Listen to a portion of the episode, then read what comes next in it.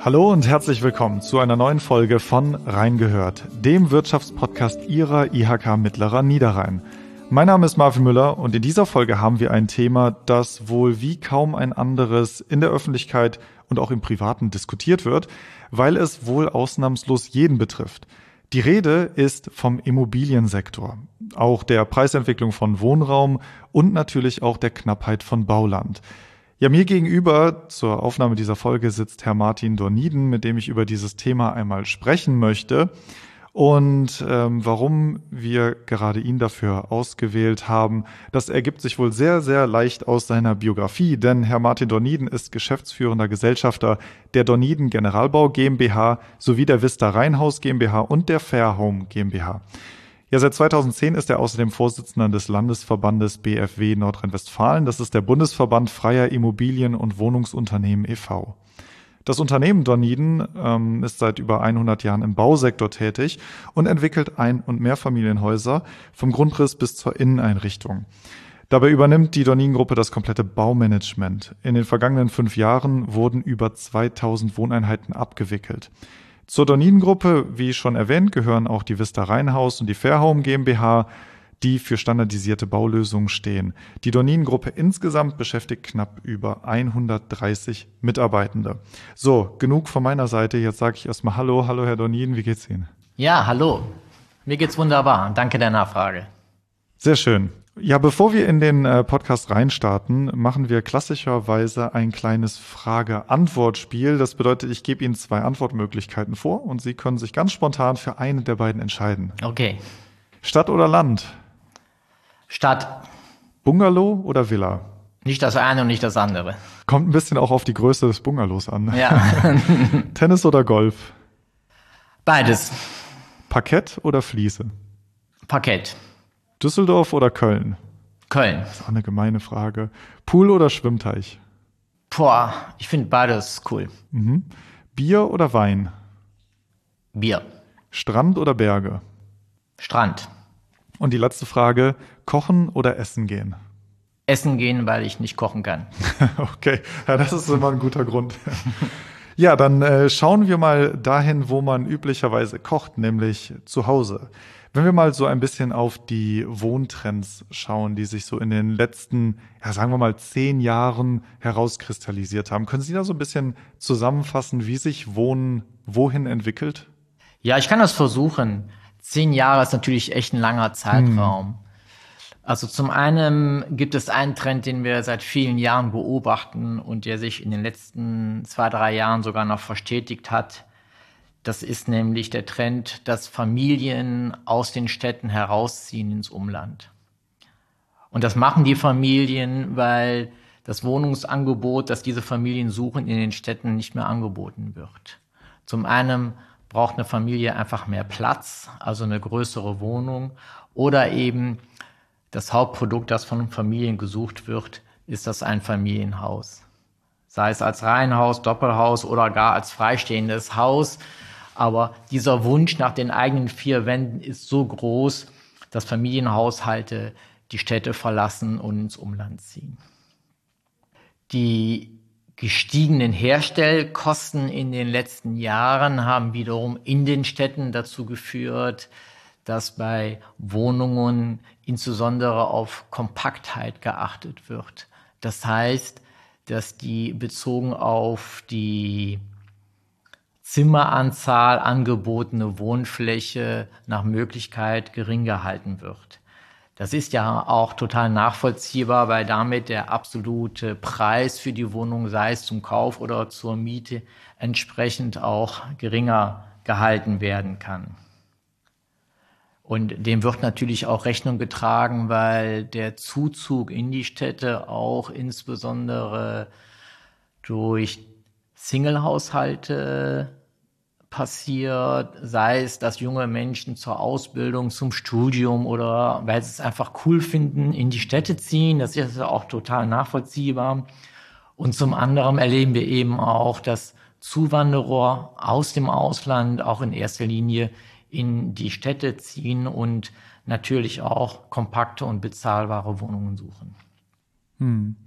Ich finde das, ähm, was Sie gerade sagen, man kann das immer sehr schön an, na, ich sag mal, vereinzelt Symbolen erkennen. Also wenn ich jetzt mal gucke, ich selber komme aus dem Umland. Bei uns gab es früher häufiger mal die Borussia Mönchengladbach-Fahne, die im Garten wehte. Ja. Mittlerweile sehe ich ziemlich viele Fortuna Düsseldorf-Fahnen.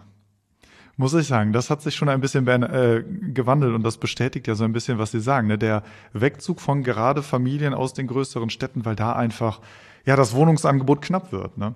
Ja, und das ist für die Städte wahrhaftig nicht gut. Mhm. Also wir weisen als BFW auch schon seit vielen Jahren darauf hin, dass das für die Gesamtbevölkerung in den Städten echt nachteilig ist, wenn diese Haushalte, die in der Regel überdurchschnittlich gut ausgebildet sind, überdurchschnittliche Einkünfte haben, die Städte verlassen. Damit verschlechtert sich demografisch auch die Zusammensetzung in den Städten. Äh, insofern rufen wir auch immer wieder darauf äh, oder weisen wir immer wieder darauf hin, dass auch für diese Zielgruppen das entsprechende Angebot stadtnah unbedingt angeboten werden sollte. Ja, bevor wir jetzt ähm, in die Diskussion ein bisschen weiter reingucken, können Sie so ein bisschen zusammenfassen, wie denn hier bei uns die Situation überhaupt aussieht? Also Wohnungsmarkt und ähm, die Krisen, die damit einhergehen, das kennt man alles aus der Öffentlichkeit. Ähm, auch, dass eben Bauland knapp ist, vor allem natürlich in den Städten es wahrscheinlich gar kein Bauland mehr gibt. Bezahlbare Wohnungen fehlen auch. Also wie sieht's denn hier am mittleren Niederrhein aus? Also im Vergleich zu Städten wie Düsseldorf und Köln ist es am mittleren Niederrhein schon entspannter. Das sieht man natürlich auch daran, dass sowohl äh, die Preise für Kauf, aber auch die Mieten zum Teil extrem unter den Mieten liegen, wir, die wir in den Städten haben. Natürlich haben die Preise auch hier angezogen, aber wie gesagt, im Vergleich zu den großen Zentren ist es hier am Niederrhein immer noch vergleichsweise günstig oder auch erschwinglich. Dennoch haben wir auch in den meisten Regionen am Niederrhein die Situation, dass das Angebot an Bauland einfach nicht ausreicht und die Nachfrage nicht bedient werden kann. Ja, das ist natürlich, ähm, wie Sie auch schon sagten, in Städten sehr ersichtlich. Also vor allem, wenn da, ne, Sie haben auch die Familien angesprochen, wenn die natürlich da Wohnungen suchen, die sind kaum noch zu finden, beziehungsweise kaum bezahlbar. Mhm. Gibt es denn, ich sag mal, eine kurzfristige Lösung dafür? Es wird ja zum Beispiel die Enteignung großer Immobilienkonzerne diskutiert. Was halten Sie davon? Ja gut, von dieser Diskussion halte ich überhaupt nichts. Mhm. Ich fand die Diskussion sogar offen gesagt ziemlich schlimm, mhm. Weil diese Diskussion im Endeffekt genau die Menschen betrifft, die in Anführungsstrichen geschützt werden sollten, nämlich die Wohnungssuchenden. Die Folge dieser Diskussion in Berlin, und ich finde, da konnte man das auch extrem gut beobachten, einfach auch anhand von Zahlen eindeutig nachweisen, in der Folge dieser Diskussion haben sich Investoren aus dem Markt zurückgezogen. Das wiederum hatte zur Folge, dass viele Projekte auf Eis gelegt wurden oder gar nicht umgesetzt wurden. Das wiederum hatte die Folge, dass erheblich weniger Wohnungen in Berlin auf den Markt gekommen sind und damit die Preise noch stärker gestiegen sind. Also anstatt solche schädlichen Diskussionen wie Enteignungen zu führen, die auch nichts mit einer wirtschaftsfreundlichen Politik zu tun haben oder mit einer sozialen Marktwirtschaft, sollten wir uns alle darum kümmern, wie wir es schaffen, entsprechende Wohnungsangebote ermöglichen zu können und das unter Zuhilfenahme aller Akteure, die am Markt tätig sind. Hm. Ja, daneben wird ja auch diskutiert, wie viel Wohnraum dem Einzelnen eigentlich zustehen soll. Was halten Sie von der Diskussion? Ich finde die Diskussion auch schwierig. Also zum einen hielt ich es für falsch, hier irgendwelche Vorgaben zu machen. Wir haben ohnehin viel zu viele Vorgaben, was den Wohnungsbau betrifft. Wir gehen davon aus, dass es so gut wie keinen Industriezweig gibt, der so stark reglementiert ist und wird wie der Wohnungsbau. Und wir sollten schon dem Einzelnen Nachfrage überlassen, welche Wohnfläche er für sich haben möchte oder auch braucht. Hierbei ist natürlich zu berücksichtigen, wir hatten eingangs schon drüber gesprochen, dass wir so unterschiedliche Zielgruppen haben. Also eine einzelne Person, die in die Stadt zieht, hat gar nicht das Bedürfnis nach sehr viel Wohnfläche. Und ich hatte eben auch schon angedeutet, dass gerade in den hochpreisigen Regionen bei Neubauimmobilien ohnehin die Wohnflächen in den letzten Jahren stark zurückgegangen sind. Einfach weil es sonst auch gar nicht finanzierbar ist. Das heißt, Wohnfläche ist natürlich auch ein großes Thema unter dem Aspekt, was kann ich mir überhaupt leisten. Auf der anderen Seite haben wir aber eben auch Familienhaushalte, die einfach eine höhere Wohnfläche benötigen. Auch das, denke ich, ist für jeden nachvollziehbar.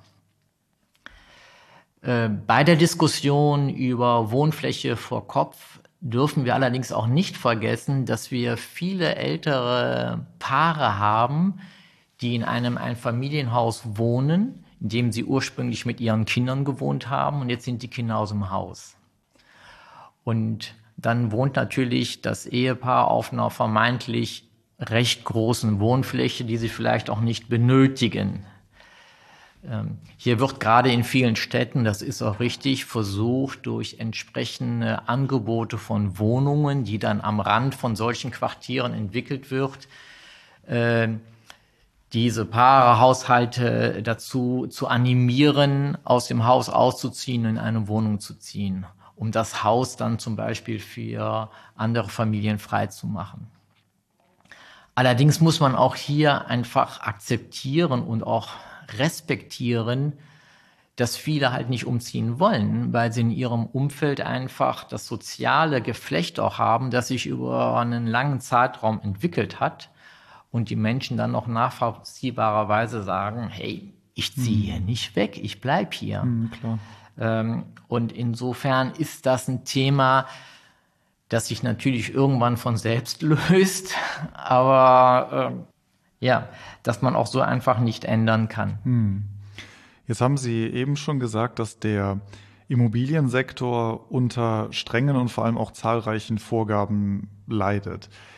Wäre das so etwas, wo Sie ansetzen würden, wo Sie sagen, Deregulierung wäre etwas, was es verbessern könnte, beziehungsweise sehen Sie was es verbessern würde? Ja, auf jeden Fall. Auch das ist eine Forderung, die stellen wir schon, mein Gott, seit 10, 15 Jahren. Äh, bitte gebt uns mehr Freiraum. Äh, wenn man mal zu unseren Nachbarn schaut, in die Niederlande, mhm. da ist das vor 10, 15 Jahren gemacht worden. Da hat man tatsächlich erkannt, dass der Wohnungsmarkt nicht mehr funktionierte und hat dann etwa die Hälfte aller Vorschriften und Regeln für den Wohnungsbau ersatzlos gestrichen. Und das hat genau dazu geführt, wovon wir hier in Deutschland auch überzeugt sind, dass das Angebot sich sofort vergrößert und verbessert hat. Und wir sind davon überzeugt, dass das hier in Deutschland genauso funktionieren würde und längst überfällig ist. Hm. Aber wie sieht das denn dann in der Praxis aus? Weil wir haben ja vor allem das Problem, dass sehr viele vom Land in die Städte ziehen. Mhm. Also es gibt ja durchaus Landkreise, in denen Wohnraum zur Verfügung steht. Da will einfach nur keiner wohnen. Absolut. Würde das denn etwas daran ändern? Also ich meine, das wäre ja ein Problem, was die Regulierung auch nicht lösen würde, oder? Also die Städte sind weiterhin zu voll und die Wohnungen bleiben unbezahlbar, oder? Also alle Prognosen gehen ja davon aus, dass der Zuzug nach Deutschland in den nächsten Jahren relativ groß bleiben wird. Das liegt ja unter anderem auch schon daran, dass die Wirtschaft dringend Arbeitsplätze oder Arbeitskräfte mhm. benötigt. Das heißt, äh, wir sind ja gut beraten, weiterhin auch einen größeren Zuzug nach Deutschland zuzulassen. Und wie eben bereits erwähnt, ziehen die hinzuziehenden Menschen in der Regel dann auch in die größeren Städte und das direkte Umland. Äh, das heißt, hier werden wir auch in den kommenden Jahrzehnten einen hohen Druck auf dem Wohnungsmarkt haben. Natürlich ist es auch so, wie Sie eben gesagt haben, das haben wir insbesondere in vielen Städten in Ostdeutschland, dass mhm. wir immer noch einen Wegzug aus diesen Regionen haben und äh, da zum Teil auch Leerstände haben. Diesen Trend aufzuerhalten ist wahnsinnig schwer oder auch fast nicht möglich, weil ja in solchen Gegenden in der Regel auch die Arbeitsplätze und die Infrastruktur auch gar nicht mehr hergeben, dass es für Menschen attraktiv ist, dorthin zu ziehen. Es gab mal die Diskussion, ob jetzt so äh, unter dem Aspekt Homeoffice nach Corona, dass vielleicht dann solche Gegenden auch wieder belebt werden, weil ja die Leute dann auch mehr von zu Hause aus arbeiten können. Das ist zwar alles zum Teil eingetreten, hat aber nicht dazu geführt, dass solche in Anführungsstrichen Wegzugsregionen davon großartig profitieren konnten. Und für Sie, was Sie eben skizziert haben, so ein Modell wie in den Niederlanden, das wäre durchaus auf Deutschland übertragbar. Absolut. Es geht ja nicht darum, dass wir mit so einem Modell die Wohnungen verschlechtern wollen. Überhaupt nicht. Es geht einfach nur darum, dass wir sagen, wir haben sehr viele Regeln, sehr viele Vorschriften, die überflüssig sind und die auch nicht seitens der Kunden gewünscht wurden. Also wir sollten dieses ganze Thema Wohnungsangebot doch mehr aus der Sicht der Kunden betrachten und der Nachfrager und nicht aus der Sicht häufig industriegesteuerter Diskussionen in irgendwelchen Normen und DIN-Ausschüssen. Haben Sie ein Beispiel dafür? Ja, eines der kaum mehr nachvollziehbaren Beispiele ist der Schallschutz. Mhm. Äh, also vor zwei Jahren kam die Diskussion auf in diesen Normungsausschüssen, dass der Schallschutz je nach Größe des Raumes für jeden Raum unterschiedlich sein sollte. Mhm. Ja. Und wir haben natürlich dann als Hersteller gefragt, das ist ja wirklich ein witziger Ansatz, aber jetzt sagt uns mal, wie sollen wir das realisieren? Und dann kriegen wir als Antwort, wie ihr das realisieren sollt und könnt, ist nicht unser Problem. Mhm. Aber wir haben festgestellt in irgendwelchen theoretischen Messreihen, dass es sein könnte, dass es richtig ist, für unterschiedlich große Räume unterschied unterschiedliche Schallschutzanforderungen zu stellen. Und ich finde, das ist einfach ein gutes Beispiel, wo man sieht, die Diskussion in einigen Ausschüssen, in einigen Gremien hat sich in eine Richtung entwickelt, die doch relativ re realitätsfremd ist. Hm. Ja, es trifft halt nicht den Kern des Problems, ne? Genau.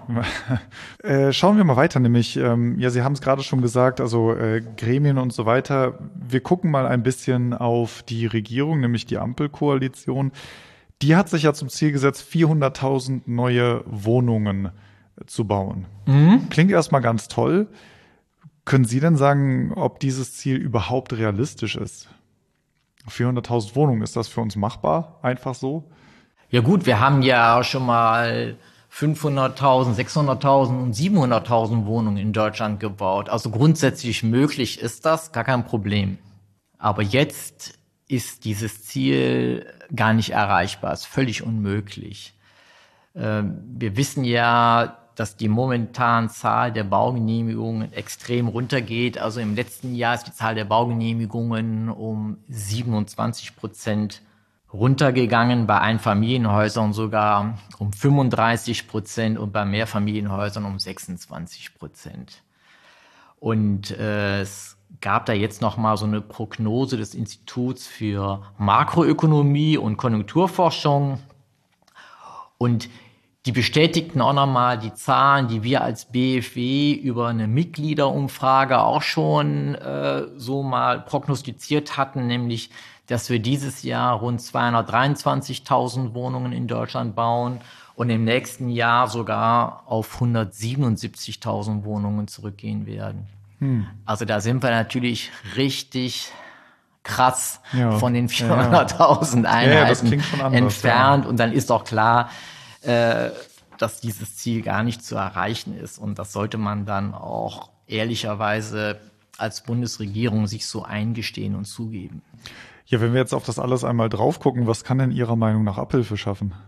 Ja, es gibt da einen ganzen Strauß an Dingen, äh, was Abhilfe schaffen könnten. Das eine ist, wir haben eben drüber gesprochen, dass ich sagte, wir haben viele Regulierungen, viele Vorschriften, die das Bauen unheimlich verteuern und die wir abschaffen könnten.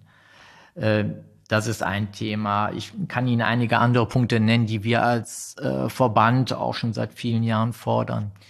Ein Thema ist die Grunderwerbsteuer. Die Grunderwerbsteuer ist Entscheidungssache der Bundesländer und äh, Die Bayern haben die Grunderwerbsteuer in den letzten Jahren bei dreieinhalb Prozent belassen, aber die meisten anderen Bundesländer haben sich da bedient und zum Beispiel auch Nordrhein-Westfalen hat die Grunderwerbsteuer auf sechseinhalb Prozent angehoben, wo sie jetzt liegt. Das ist natürlich dann ein extremer Anteil der Nebenkosten, die für jeden Immobilienerwerb mhm. anfällt oh ja. und den Sie als Immobilienkäufer auch noch mit Eigenkapital unterlegen müssen in ja. der Regel. Und äh, das ist eine Forderung, die wir eben schon seit vielen Jahren äh, dann auch stellen. Hey, senkt doch die Grunderwerbsteuer ab, damit diese Barriere schon mal weg ist. Ne? Ein anderes Thema ist auch, dass natürlich jetzt aufgrund der stark gestiegenen Zinsen die, die Kostenbelastung natürlich explodiert ist. Also die monatliche Rate für den Kauf einer Immobilie hat sich durch den Zinsanstieg in den letzten zwei Jahren nahezu verdreifacht. Mhm. Und wenn wir auf der einen Seite sehen, dass der Staat mit einem Gesamtkostenanteil von etwa 35 Prozent an einer Neubauimmobilie Hauptprofiteur von jeder Immobilie ist, dann sind wir der Überzeugung, dass es absolut redlich und in Ordnung ist, wenn wir auf der anderen Seite sagen, gebt doch einen Teil davon zurück. Hm. Und einen Vorschlag, den wir gemacht haben und den jetzt zum Teil Nordrhein-Westfalen, jetzt gerade im August auch ähm, Hamburg aufgegriffen hat, nämlich ist, gebt doch Ersterwerbern ein Nachrangdarlehen in Höhe von 150.000 Euro zu einem Zinssatz von zwei Prozent. Das würde die Erschwinglichkeit der Immobilien unglaublich verbessern und äh, vielen Menschen den Zugang zu einer Immobilie auch wieder ermöglichen. Und das hätte natürlich dann auch den immensen Effekt, dass Menschen, die jetzt in eine Immobilie ziehen, die neu gebaut wurde, ist, die ziehen ja aus einer Wohnung aus oder aus einem Haus aus, wo sie bisher gewohnt haben. Das heißt, die machen auch wieder Platz frei für andere. Das sind ja die sogenannten Sicker-Effekte, wie diese in unserer Branche genannt werden, mhm. die aber tatsächlich eben auch einleuchtend sind und auch nachweisbar sind. Und was wir gerade erleben, ist ja dadurch, dass äh, Haushalte, die in den letzten Jahren eine Wohnung kaufen konnten, das jetzt nicht mehr können, die suchen natürlich jetzt mit höheren Einkünften auf dem Mietmarkt. Und dadurch ist der Mietmarkt natürlich nochmal erheblich enger, als er vorher schon war. Ja, jetzt haben wir schon über die Kaufkosten oder Kaufnebenkosten auch gesprochen. Wir haben über den Wohnungsmarkt und auch das mangelnde Angebot oder äh, Platz auch zum Wohnungsbau gesprochen. Was mich jetzt mal so ein bisschen interessieren würden, wären Dinge, die auch mit einem Neubau einhergehen. Also wir haben zum Beispiel das Heizungsgesetz. Mhm. Das ist auch etwas, was äh, ziemlich hohe Wellen geschlagen hat. Viele, die zum Beispiel auch bauen wollen, auch verunsichert hat. Wie werden sich denn die Themen entwickeln? Also wenn ich mal an Heizen, aber auch Energieeffizienz, Nachhaltigkeit überhaupt als Thema in den kommenden Jahren denke, was würden Sie denn dann ja Bauinteressierten raten? Puh, also so das pauschal zum Ausdruck bringen ist natürlich schwierig. Grundsätzlich finden wir es erstmal absolut gut und richtig, dass wir uns so intensiv mit dem Thema der Nachhaltigkeit auseinandersetzen. Also ähm, das ist ja unerlässlich, ist ja logisch. Jetzt muss man sagen, dass die Immobilien, die auch in den letzten Jahren gebaut wurden, sind eine unglaublich gute Energieeffizienz aufweisen und die Energieverbräuche sehr gering sind. Immobilien, die jetzt neu gebaut werden, werden in der Regel auch schon, was die Wärme betrifft, über eine Wärmepumpe versorgt. Also wir machen das zum Beispiel bei uns im Unternehmen, dass wir dann immer für die Wohnquartiere so eine eigene Nahwärmezentrale bauen mit einer großen Wärmepumpe, die dann das gesamte Quartier versorgt. Das ist extrem effizient und, und auch wirtschaftlich und funktioniert auch. Das andere Thema, was wir auch haben, ist natürlich dann, äh, dass auch vermehrt Immobilienerwerber dazu übergehen, dass sie dann auch wenigstens einen Teil ihres eigenen Stromes über eine Photovoltaikanlage herstellen. Auch das finden wir absolut richtig und auch gut. Auch wenn hier seitens des Gesetzgebers, insbesondere was die Mieterstrommodelle betrifft, unbedingter Handlungsbedarf besteht, um die rechtliche Situation extrem zu vereinfachen. Wenn man jetzt auf die Bestände guckt, es gibt ja auch viele, die sagen, hey, ich kaufe mir jetzt eine, eine alte Wohnung mhm. oder ein altes Haus, mhm. äh, dann steht natürlich das äh, Thema der energetischen Ertüchtigung an. Gut, da war ja jetzt die Diskussion über das Heizungsgesetz in den letzten Wochen ziemlich turbulent, muss man sagen. Ähm, ich kann es auch nachvollziehen. Wir haben als Verband äh, da auch eine ziemliche Welle gemacht, weil wir äh, das in den ersten Runden, wie das Gesetz geschrieben wurde, es auch sehr unglücklich fanden.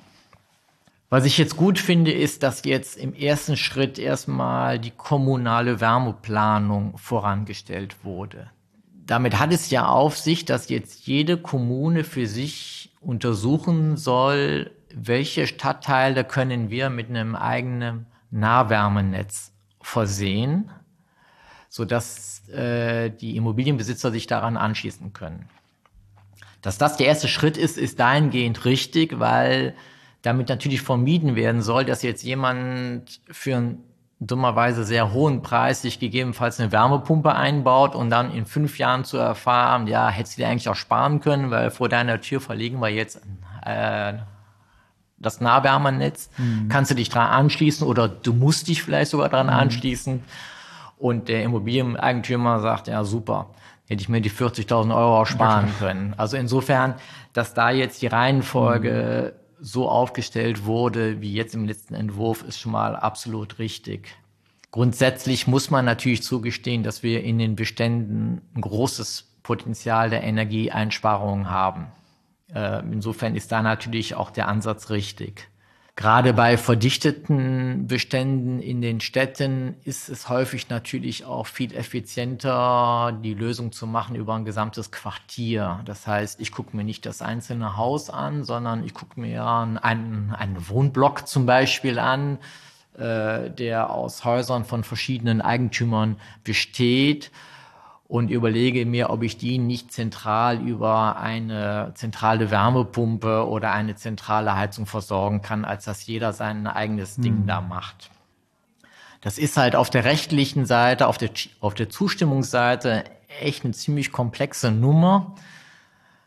Aber anders geht es nun mal nicht. Äh, anders geht es nicht und wir haben auch keine andere Wahl, wenn wir die Ener Energieverbräuche nochmal deutlich senken wollen. Und darin sind wir uns ja nun mal einig, dass wir das wollen. Hm. Ja, ja, definitiv. Energiepreise ist äh, auf jeden Fall eins der Themen, die doch sehr auf den Wohnungsmarkt drücken. Wobei es ist auch nicht das einzige. Ähm, wir hatten in den letzten Jahren ja die ein oder andere Krise, die nicht nur auf die Zinsen gedrückt hat, sondern überhaupt auf gerade auch Leute, die vielleicht bauen wollten. Wir hatten die Corona-Krise, dann natürlich auch den Krieg in der Ukraine, was dazu geführt hat, dass wir in allen Bereichen eigentlich sehr starke Materialengpässe haben. Mhm. Das hat natürlich die Preise in die Höhe getrieben, was bedeutet, ähm, Finanzierung haben sich durch hohe Zinsen verteuert durch hohe Materialpreise. Ja, und das alles natürlich dann ähm, wirkt sich auf den Bausektor aus. Welche Erfahrungen haben Sie denn persönlich damit gemacht? Ich kann mir vorstellen, dass Sie das auch direkt betroffen hat, oder? Ja, absolut. Also die Materialengpässe, muss ich sagen, haben wir zum größten Teil überwunden. Also wir stellen jetzt fest, dass äh, bis auf die Wärmepumpen zum Teil äh, wir nahezu alle Materialien wieder so bekommen, wie wir sie auf den Baustellen auch benötigen. Mhm. Was wir allerdings gehabt haben, war infolge dieses Energiepreisschocks, den wir äh, nach dem unsäglichen Angriff auf die Ukraine, äh, auf die Ukraine erlebt haben, dass die Industrie äh, die Materialpreise enorm angehoben hat. Und obwohl sich die Energiepreise jetzt ja wieder sehr, sehr stark relativiert hat, gehen die Preise für die Baumaterialien immer noch nicht in dem Ausmaß wieder runter, wie sie runtergehen müssten. Da haben wir unbedingten Handlungsbedarf. Äh, natürlich wird sich das jetzt zum Teil auch einfach ergeben über die geringere Nachfrage, dass auch mancher Hersteller wieder über seine Preise nachdenkt. Aber das ist eine Situation, unter der wir im Bausektor tatsächlich noch leiden, dass die Materialpreise aus, nach unserer Überzeugung im Kontext zu den jetzigen Energiepreisen überhöht sind. ist denn da, ähm, also wenn wir jetzt mal ein bisschen in die Zukunft gucken, und das wären so meine Abschlussfragen, wie sieht denn da die weitere Entwicklung aus? Also erwarten Sie, dass es ein bisschen günstiger in Zukunft wieder wird oder dass sich vielleicht auch die Preise etwas entspannen? Also vor allem, wenn ich jetzt ans Bauen denke? Also wenn ich mir angucke, dass äh, für viele Materialien die Preise äh, sich nach dem Krieg und aber auch schon in den zwei Jahren davor haben die sich zum Teil die Materialpreise in einem Zeitraum von drei, vier Jahren nahezu verdoppelt. So, und jetzt erleben wir vielleicht einen Rückgang um 10 oder 20 Prozent. Mhm. Dann ist im Vergleich zur Preisbasis von vor drei, vier Jahren der Preis für viele Baumaterialien immer noch deutlich zu hoch. Da bin ich davon überzeugt, dass diese Preise weiter runtergehen werden, aber ich befürchte, dass wir das Preisniveau, das wir vor einigen Jahren gehabt haben, dass wir das nicht mehr erreichen werden. Wir werden auch jetzt aufgrund äh, der zurückgehenden Baufertigstellungen im Wohnungsbereich auch die Situation erleben, dass einige bauausführenden Unternehmen sich auch aus dem Markt verabschieden werden. Das wiederum wird dazu führen, dass wir weiterhin kein sehr großes Angebot an ausführenden Unternehmen haben, was die Preise auch nicht unbedingt sinken lässt. Der Grundstücksmarkt wird sich auch nicht großartig entspannen, weil wir ja immer noch Zuzug und immer noch wachsende Regionen haben. Wir erleben momentan auf der Grundstücksseite, dass die Preise stagnieren. Aber die Preise werden nach unserer Überzeugung auch jetzt nicht großartig hm. sinken oder runtergehen. Insofern gehen wir in der momentanen Situation davon aus, dass das Preisniveau in den kommenden Jahren halbwegs stabil bleiben wird, aber nicht sinken wird. Also Sie gehen davon aus, und wenn wir hier nochmal den, den Blick etwas weiter in die Zukunft wagen, auf einen Horizont von, sagen wir mal, 10 oder 15 Jahren, also Sie gehen davon aus, dass der Wohnungsmarkt und der Immobiliensektor weiterhin Lieblingsthema am Stammtisch bleibt. Ja, neben Fußball, ne? genau. Zwei Themen, über die sich äh, trefflich diskutieren lässt. Ja, diskutieren könnten wir wahrscheinlich auch noch ziemlich lange äh, über alles, was man in dem Sektor und in der Branche tun könnte, tun müsste, was sich alles entwickelt, was sich nicht entwickelt. Ich fand es erstmal sehr, sehr spannend, hier einen Einblick zu bekommen und auch mal Ihre professionelle Meinung dazu zu hören, was sich eigentlich alles tut, oder wo die dringendsten Probleme sind. Ja, für heute äh, sind wir damit am Ende angekommen. Ich hätte noch eine letzte Frage an Sie äh, persönlich, um da den Kreis zum Anfang vielleicht zu schließen. Wenn Sie mal abseits vom Unternehmen und Sie ganz persönlich eine äh, ja mal sagen müssten, was an Ihrem Traumhaus, wenn Sie alles realisieren könnten, was Sie möchten, was darf auf keinen Fall fehlen und warum nicht?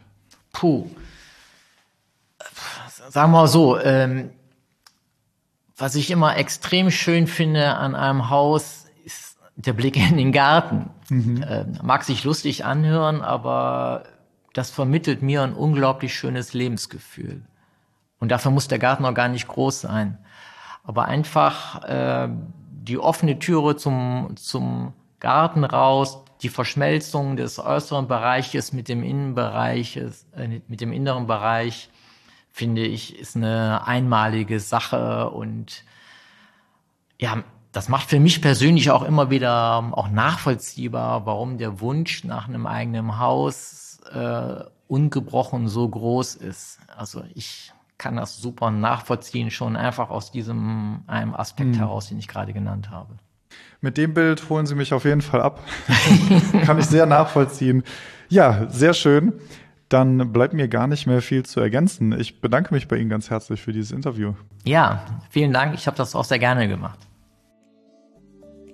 Und ich bedanke mich natürlich auch bei unseren Hörerinnen und Hörern. Ich hoffe, diese Folge hat Ihnen gefallen.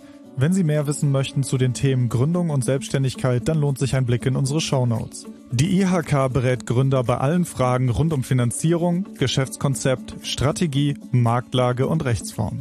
Die Experten der IHK stehen auch gestandenen Unternehmerinnen und Unternehmern zur Seite. Mit Rechtsauskünften, beim Thema Ausbildung, mit Weiterbildungsangeboten, bei Fragen zur Nachfolgeregelung und mit ihrer vertraulichen Krisenberatung, wenn Not am Mann ist. Auch Unternehmen, die den Schritt ins Ausland wagen wollen und ins internationale Geschäft einsteigen möchten, unterstützen die IHK-Experten mit Beratung und vielfältigen Angeboten. Weitere Informationen finden Sie auf unserer Webseite unter www.mittlerer-niederrhein.ihk.de. Der Link dazu ist in den Show Notes. Mir bleibt nur noch zu sagen, vielen Dank fürs Zuhören, bis zum nächsten Mal und auf Wiederhören.